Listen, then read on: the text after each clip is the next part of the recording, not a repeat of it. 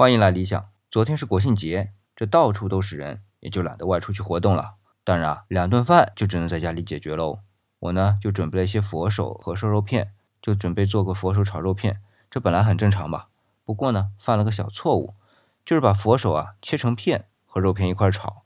当我吃进嘴里的时候啊，顿时就觉得提不起兴趣了，因为啊，从嘴巴的感觉来说，没什么质感。道理我想了一下，应该是这样的：这肉片已经是片状的了。而佛手呢，也处理成片状。对于嘴巴来说，咀嚼的高度是一样，而且啊，这两个都属于比较柔软的口感。虽然蔬菜和荤菜咀嚼上还是有些不同啊，但毕竟差异不算太大嘛。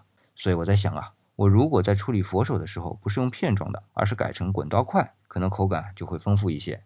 再或者呢，选五花肉切成肉丁，也会有所改善。哎，你看啊，这有些事物就这么微妙，可能本身啊都不用怎么太改变，只要切入点不同。就能让寡淡无味的事物啊鲜活起来。比如 Color Run 跑步，它还是跑步，也是为了健康，但是切入点呢是欢乐，很快就能吸引六十万人。